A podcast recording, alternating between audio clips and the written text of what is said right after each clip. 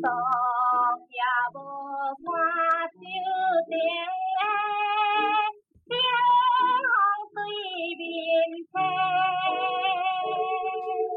三日过日子过，一条少年家，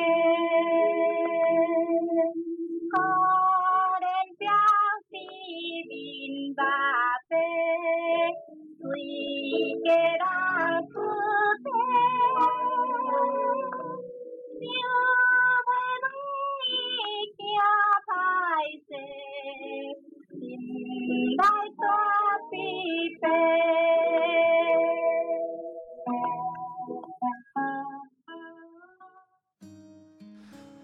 Hello，大家好，我是 Joe。我是 Anna， Anna，你有听过这首歌吗？有啊，你知道这首歌叫做什么名字吗？望春风是吗？答对了，这首歌就是由我们出身桃园的音乐家邓宇贤所创作的《望春风》，邓宇贤，对吧、他总共有四首歌，叫做《四月望雨》那四月啊， 《四季红》《四季红，真没听过，月夜愁》《望春风》《就是刚刚这一首雨夜花》。哦，《雨夜花》哦，这四首歌在游戏《返校》里面都有被运用过。那为什么我们要来放这首歌呢？因为我们这一课要来谈台湾的经济变迁，台湾的经济变迁跟这些歌是有什么关系？这些歌都是禁歌哦，真的吗？首首皆被禁。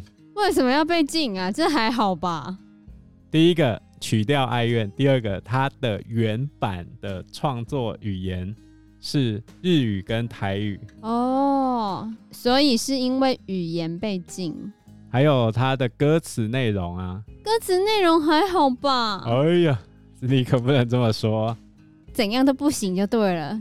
望春风在戒严跟白色恐怖时期，它是属于台独跟党外势力的哪里台独了？五大精神歌曲之一哦。为什么？到底哪里台独？毒在哪里？他的歌词哪里毒了？我怎么感受不出来？孤夜无伴手灯下，这还好吧？春风对面吹，还好啊。十七八岁未出嫁，那不是在讲一个少女想要结婚， 就在思念春天的歌吗？它主要跟内容其实也没什么关系啊，就是早年流浪海外的台独人士，他们在聚会时会唱这首歌。哦，可是那就是因为这首歌红，所以唱这个歌而已，不是有什么特殊的意向或意念的。它的特殊意象就在于他们在美国唱，在日本唱，被职业学生听到，报告回来说是台独联盟国歌，所以就被禁了。乱说什么台独联盟国歌哦，哦，这个被禁的五大精神歌曲《望你早归》《琥珀网》《黄昏的故乡哇塞》，，还有《妈妈，请你也保重》。这些感觉都是在讲感情的啊，那应该都是因为台语的关系吧？各自有不同的原因。其实你要讲文字狱，全部都可以啦。为什么要从这一首歌来谈台湾的经济变迁呢？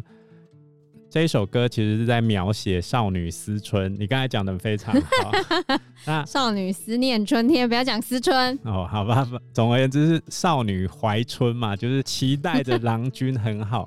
那为什么我会选择这首歌来当做这一课的开头呢？为什么呢？我们就要讲国民党刚来到台湾的状况。国民党刚来到台湾的时候，台湾人都很热烈欢迎他们，还去台北工会堂举一大堆布条啊，然后万头攒动，希望国民党来了之后可以给台湾人更好的生活。但是并没有啊，还是狗去猪来，对啊，狗去猪来，这样比较好吗？所以我才会用这首来当代表嘛。他期待着美好的未来，实际上根本没有。这首歌的下场就是没有，歌本身被禁了，哦，所以我就说它代表一个幻想的破灭嘛。啊，所以我选择这一首歌。等一下呢，我会用几首代表那个时代的歌曲作为引导，然后我们一步一步进入到不同时期台湾经济发展的时代氛围。这些歌应该都是你阿公阿婆或者爷爷奶奶的那个年代的，可能要到曾祖父、曾祖母了、哦。有骂到曾祖父、曾祖母哦，有可能，对对对，嗯，我会把歌曲的连接附在节目说明的那一个栏位，为什么不直接放呢？因为有版权问题。哦，我有版权呐、那我们首先先来讲望春风的这个时代背景。望春风创造的时间是在一九三三年的日治时期台湾，可是，在国民政府来台初期，也非常非常多人喜欢唱这一首歌，哦，是日治时代的歌哦。对啊，刚好就是接在日治到国民政府来台，国民党来到台湾之后，他面对的是一个完全糜烂的台湾经济，怎么这样说？二二八事件为什么会爆发？那不就是因为当时的国民党贪污腐败，然后在面对国共内战时期，经济大幅的崩坏，国内又出现了物价飙涨等等的问题，然后在一次的茶气私烟的事件中就爆发了。你认为以上的理由里面哪一个最重要？哪一个最重要啊？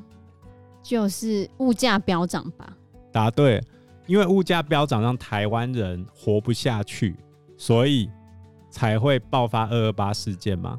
那二二八事件之后，台湾的经济有没有马上恢复？哎，怎么可能马上恢复啊？其实也不可能马上恢复嘛。对啊，陈仪刚来到台湾的时候，发行了旧台币，这个是在民国三十五年发行的，用来取代原本用来取代原本日治时期的台湾银行券。但是呢，只要有货币，就会出现一个问题，什么问题呢？政府会不自觉的一直狂印钞票，真的哦、因为台湾当时候需要大量的资金来重建，然后接下来还有国共内战的影响，因为国民党在中国打败仗了嘛，对他就开始狂印钞票，想要多买一些武器。而国民党印的这个钞票是可以跟旧台币产生兑换的。简单来说，就是国民党在中国狂印钞票，台湾也跟着狂印钞票。印钞票的结果就是通货膨胀。像二二八事件爆发之前，我们的物价就开始疯狂飙涨，在短短三个月里面，比如说有些重要的民生物资，像是盐啊、糖啊，都涨了十倍以上。十倍欸，那太夸张了吧？盐、糖、蛋这三个涨得很凶啊！涨十倍哦、最近水果跟蔬菜涨了大概四成左右，家里的长辈就在罪念呢。那涨十倍是怎样啊？以前可以买十颗芭拉，现在那个钱只能买一颗芭拉。所以战后台湾一直处在物价飞涨、经济混乱的状况，这时候该怎么办呢？该怎么办呢？首先，第一个必须稳定货币。所以要怎么稳定货币？你买不到东西，东西一定涨很快嘛，对啊，所以应该要稳定供货的来源吧。这是第一个。在第二个，你狂印钞票，钞票也会贬值的很快吧？对啊，就像津巴威，当时候旧台币已经出现一张一百万元啊，真的，我们竟然有一张一百万元的时代哎、所以陈仪被赶走之后，台湾省政府成立嘛，然后对就是第一任省主席叫做陈诚，陈诚来到台湾之后，他就宣布说，那我们现在要把旧台币换成新台币，也就是我们现在所使用的这个货币。你觉得那些人愿意换吗？你要先看比值啊，多少钱换啊？不是四万换一块吗？没错，四万换一好块可怕哦！突然觉得钱变少了，你要带一大篮的钞票去换成几块钱。啊！大家愿意换吗？如果以现在的新台币来算的话，如果用千元大钞来叠的话，一百万是十公分，十公分呢、然后重量是一公斤，一百万就一公斤了，对吧？这辈子也没有拿过一百万的现钞啊，银行才有可能接触到吧？也就是说，一百万换二十五块钱，哈， 突然感觉好惨哦、那新台币为什么没有崩溃呢？因为这时候国民党来到台湾之后，他就完全不管中国那边的经济状况，我们也不用再输出东西到中国了，所以逐渐的我们的金融秩序就稳定了下来。国民党来到台湾之后，第一个要解决的问题就是吃的，要先解决吃的问题，民以食为天吧。对啊，那问题就来了，那现在要种田嘛，对不对？杠天杠天，我要提升产量，然后再来台湾。当时候大多数的人都在做什么事情？杠天啊！答对了，大家应该很难想象，因为我们现在台湾主要是，二三级产业，可是当时候台湾大多数人都是第一农级人，产业。甚至是佃农，什么是佃农呢？就是跟地主租地来杠天的。我觉得现在的小朋友应该都不知道什么是佃农。其实我以前的时候也不知道什么是佃农。那简单来说，就是我跟你租地嘛，那我也不用付你钱，就是我现在收成了多少，那就给你多少东西。到底要给地主多少？哦，对，这就是问题了嘛。早期的时候，地主跟佃农收的地租哼，大概是五成到六成，五成到六成。我工作那么辛苦，种了一整年的田，结果有一半以上是要给地主的哦。很多都可以收到一半以上。哈，这样我要吃什么啦？嗯但是正常来说，应该都够啦，那我看那个日本阿信的那个 就不够吃。因为当年的租金就是那么贵啊。所以后来不是有一个军工叫十八趴吗？对啊，就是你存一百万一年，银行要给你十八万，对啊，到现在被骂爆，不是骂可是你不能用现在来看，因为当年你存钱的利率高于百分之十八，哦那他才给军工教十八趴，那给别人比较高我固定给你十八趴，以后降下去我也是给你十八趴。哦。他等于是买断军工教，希望军工教把钱存在那边，这样不那好就是吗时代变迁，那也是他们应得的啊。就时代变化嘛。我们现在讲都会被讲说我们自肥啊，算了算了。我又领不 到，对啊，我们可是没有的哦。现在的老师基本上是没有十八趴的，已经砍掉了。所以呢，为了解决这个地租太贵的问题啊，顺便让台湾的农人很喜欢国民党。所以他们实施了三七五减租是吗？对，从民国三十八年开始进行三七五减租，接下来每两年，国民党就推出一个土地政策来争取民心。第一步就是三七五减租。什么叫三七五减租呢？就是地租不能超过百分之三十七点五，也就是千分之三百七十五。那地主应该会跳吧？地主当然会跳啊，那他给地主什么东西？但是其实也是有一些地主收不到百分之三十七点五，也是有这哦么佛的。佛心地主他就是规定你不准收那么多就对了。规定一个天花板，对吧？而且它还有定定一系列的规矩，比如说地主不能随意的把地收回去。你如果地主不种田的话，即使佃农死了，你也不能收。哈，是啊、佃农的儿子假设要继续种，那就是要租给他。规定你一定要续租就对了。所以一直到现在，三七五减租还有一些问题没有解决。什么问题？好，那我问你啊，现在佃农也不种了嘛？对啊，一直到现在佃农也不种，地主也不种啊。对啊，可是地主常常还是没有办法把地收回来，那到底谁是弱势，谁是强势？ 啊，地主好可怜哦。可是他们爽那么久，那是日治时期爽，又不是现在爽。啊，人都这样子嘛，你就不能比我爽啊？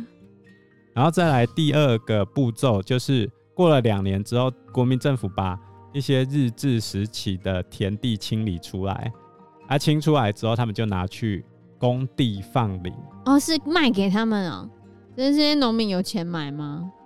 当年的地不贵啊，哦，早知道应该叫我们的祖先那时候赶快去买一堆台北市的地，现在就发大财了。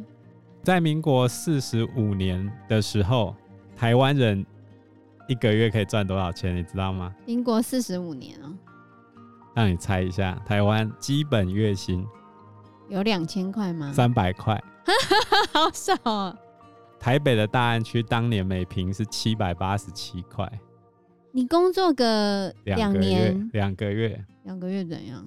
就可以就可以买一一瓶，一瓶才那么小，你在讲什么？一瓶可以睡了啊。一瓶哎、你真的很夸张。但是工作个几年就可以买房子哎、哦，以前人真好，我们现在为什么那么惨？顺便问你一个问题啊，全台湾最大的地主是谁？我怎么会知道啊？郭台铭哦、蔡衍明，地主，地主，嗯，台糖，中华民国政府中华民国政府，那就是国民党啊。 不是国民党，就是我们的政府是最有钱的，所以只要政府的预算不够，没办法收支平衡的时候，就可以拿地出来卖，真的哦、而且还卖不完，是吗？对吧？真的啊，政府的地超级多的。真的吗？然后再来第三个阶段，就是民国四十二年，叫做耕者有其田，就要让所有佃农都能够有田的意思是吗？所以问题就在田从哪里来。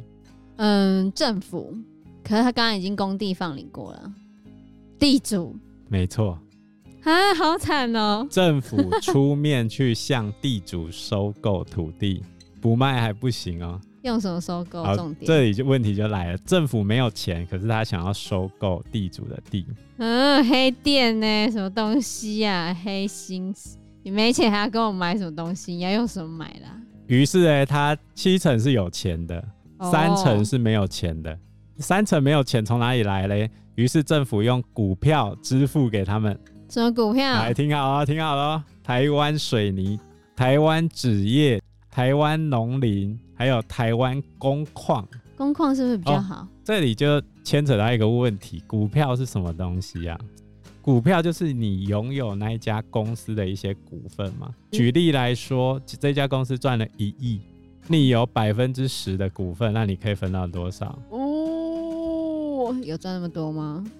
你刚刚讲的那些好像都不赚钱，你不能用现在来看，当时有赚吗？当时是非常可怕的哦。是吗？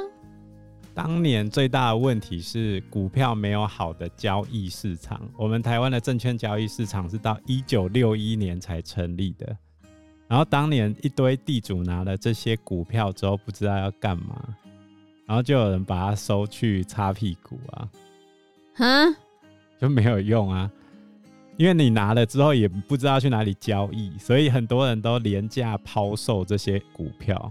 是哦，如果以一九九零年来说的话，台泥的股票它是最高曾经达到一百一十四块。那一张股票它的面额，一股的面额刚印出来的时候是十块，所以一百一十四块是涨了十一倍，哦，还不。算上配股配息，它就涨了十一倍。那他要放个五十年呢、它其实也然后不用四，十几年，其实也不用那么久，因为它前面一定有更高的价格，只是我们现在没办法查询到而已。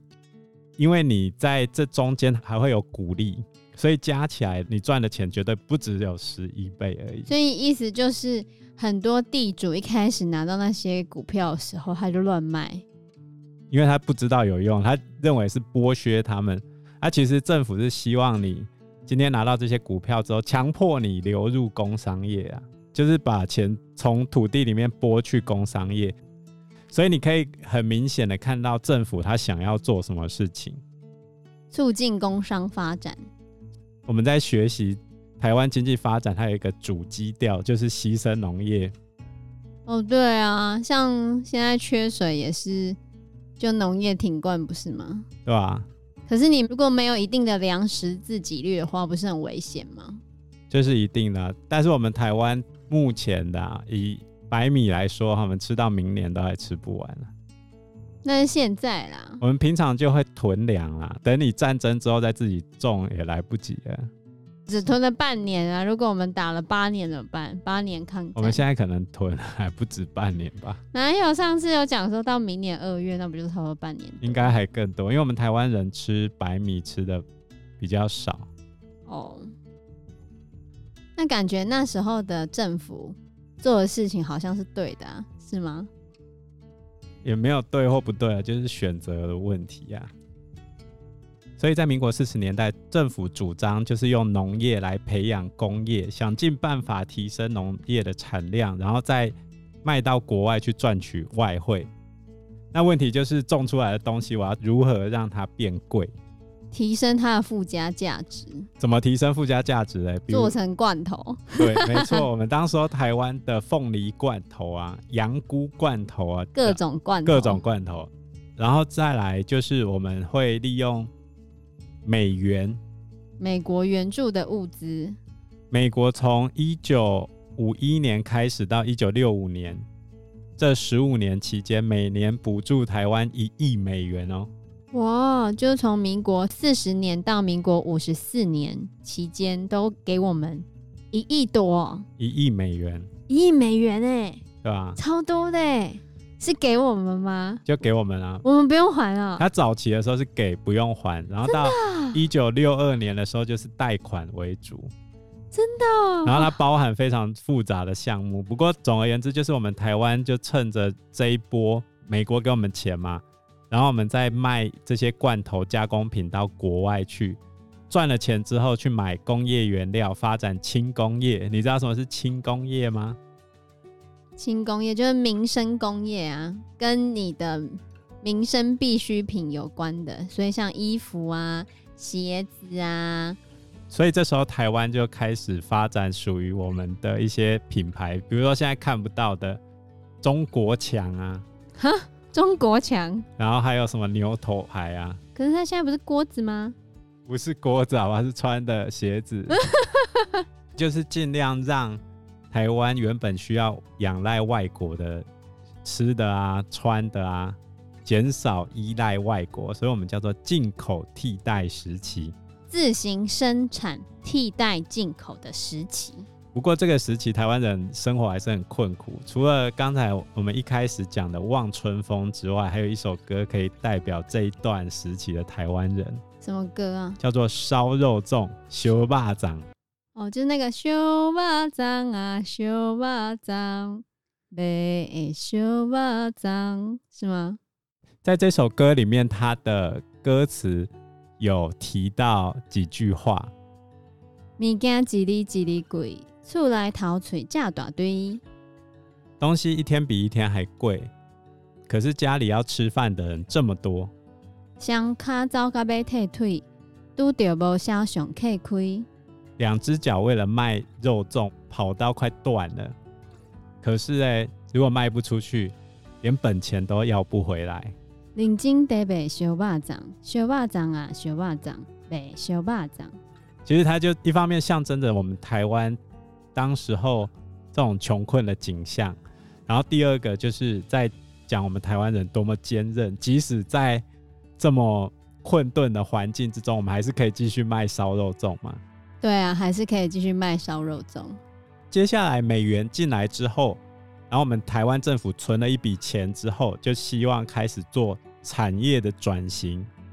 所以就开始出口导向吗？就在民国五十年的时候，我们开始进行出口导向，主要就是卖外国人东西。那问题是我们要卖什么嘞？讲到这个卖外国人东西啊，你知道台湾的东西叫 MIT，知道吗？ Made in Taiwan， 对，早期 MIT 被视为跟 MIC 是一样的，我们现在怎么看中国？当时候的外国人就这么看我们。那之前还有几部科幻电影，火箭射到外太空就坏掉了，然后里面部分零件是台湾制的。难过，政府在民国五十年的时候开始鼓励输出食品、家电为主的轻工业。那时候有什么特别的品牌吗？哦，我们台湾史上最有名的品牌要出现了。大同，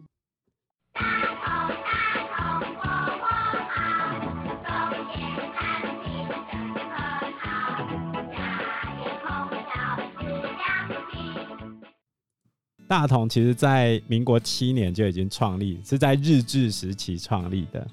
到了民国五十年代的时候，开始他们做出了他们最代表性的产品，什么代表性的产品？大同电锅。哦，对啊，大同电锅是所有的台湾人民最喜欢的东西，还有那些留学生国外都一定要带。它是第一次让台湾的厨房需要用到电哦，真的啊、划时代的意义。以前厨房只有火没有电哦。哦，然后除了食品跟家电以外，从民国五十五年起，我们就在南子、高雄、屏东、台中、中港这些地方成立加工出口区。什么是加工出口区？你知道吗？就是利用台湾便宜的劳力，还有我们优惠的政策。举例来说，可能就是让他们减税啊，或者是土地便宜的租给他们，然后来吸引国外的资金跟技术来台湾设立工厂，当时候来到台湾的都是属于一些劳力比较密集的，就轻工业啊。比如说纺织啊，那我们就会跟他们学习这些技术。所以我们那时候就是代工嘛，当时我们是各大鞋子品牌的代工厂。 我们还除了鞋子之外，还有全世界最厉害的芭比娃娃代工厂。哦，对，那个叫做美宁娃娃是吗？在泰山。有玩过芭比娃娃吗？有啊，女生小时候都蛮要玩芭比娃娃，又不一定，有好不好？你这刻板印象啊，不然你有玩过吗？ 有啊，你男生玩什么芭比娃 娃？有人送我就玩啊，谁会送男生芭比娃娃？对吧？哦，一定要把他身体扭曲成，我觉得你们男生玩芭比娃娃一定玩很奇怪的 东西，就尽量扭曲他的身体啊，然后来帮他做瑜伽，对啊把他脚叫跨在头上之哎，类对对的对吗，对对 对，做出各种特异姿势这样，做出各种奇怪的姿势然，后手脚就开始不见了。这样很变态。然后在民国五十年代，这时候刚好是美军又来到台湾，这对台湾最大的影响是什么呢？因为当时候禁歌一大堆，你不小心就会踩到国民党的文字狱。就美军来的时候，在这些酒吧里面都会放英文歌，所以很多哦英文歌曲就在台湾这时候流行。真的吗？比如说猫王的歌，在这时候也有流行过。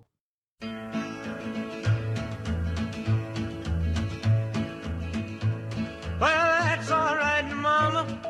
That's all right for you. That's all right, Mama. Just any way you do it, that's all right. 哇塞，台湾人那时候那么潮，然后接下来到了民国六十年代，民国六十年代对台湾来说非常悲惨。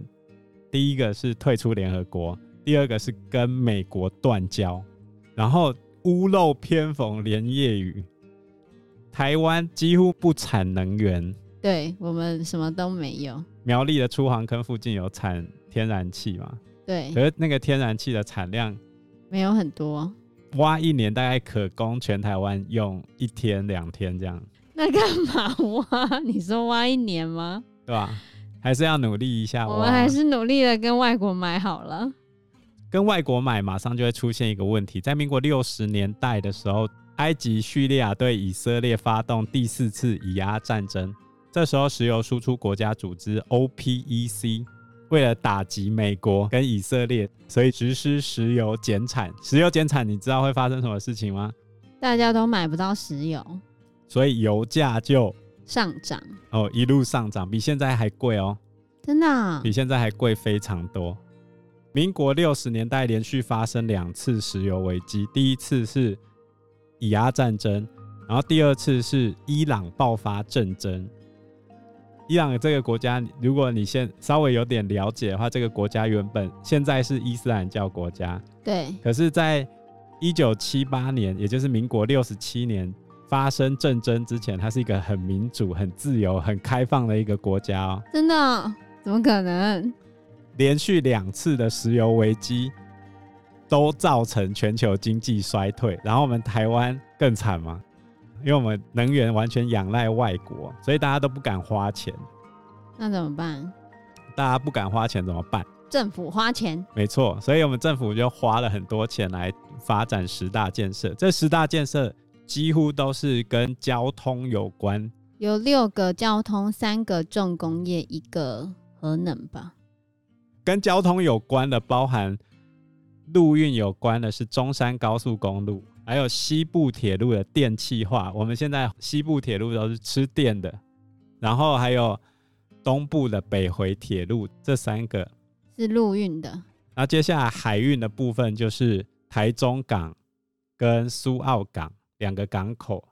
台中港在日治时期本来是没有要用的，真的哦因为它的沙子太多了。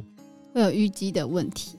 然后再来空运的部分，就是中正国际机场就是现在的台湾桃园国际机场。所以这样就已经记了六个：三二一，陆运三，海运二，空运一，陆海空对，三二一。三二一，然后接下来就是三个重工业，三个重工业，比如说我们现在盖房子需要什么嘞？钢需要铁、啊钢铁，所以出现了中钢，然后再来我们所有东西的基础，你现在几乎在所有东西上面都会看到，就是塑胶，塑胶就是属于石油化学的部分。石化工业。对，石化工业非常重要，因为连衣服都要用到石化。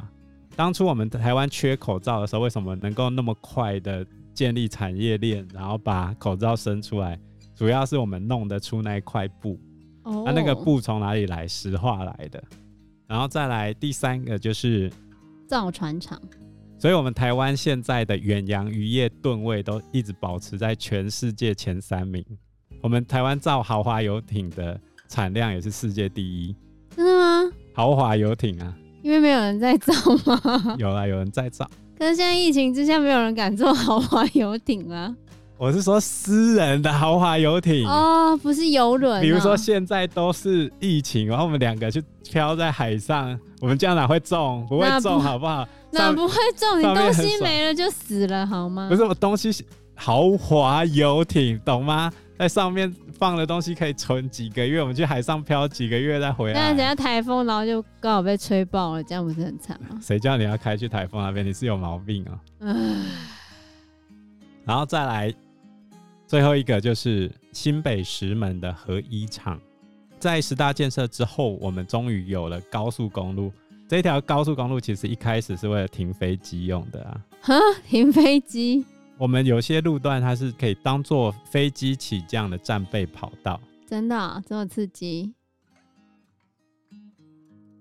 在这边先讲一下，下一堂课我们会在明天的下午的时候上传，请各位同学要记得收听哦。那我们这一集的节目就先到这个地方，谢谢大家，谢谢大家，拜拜，请记得按赞订阅，五星分享，谢谢，拜拜，拜拜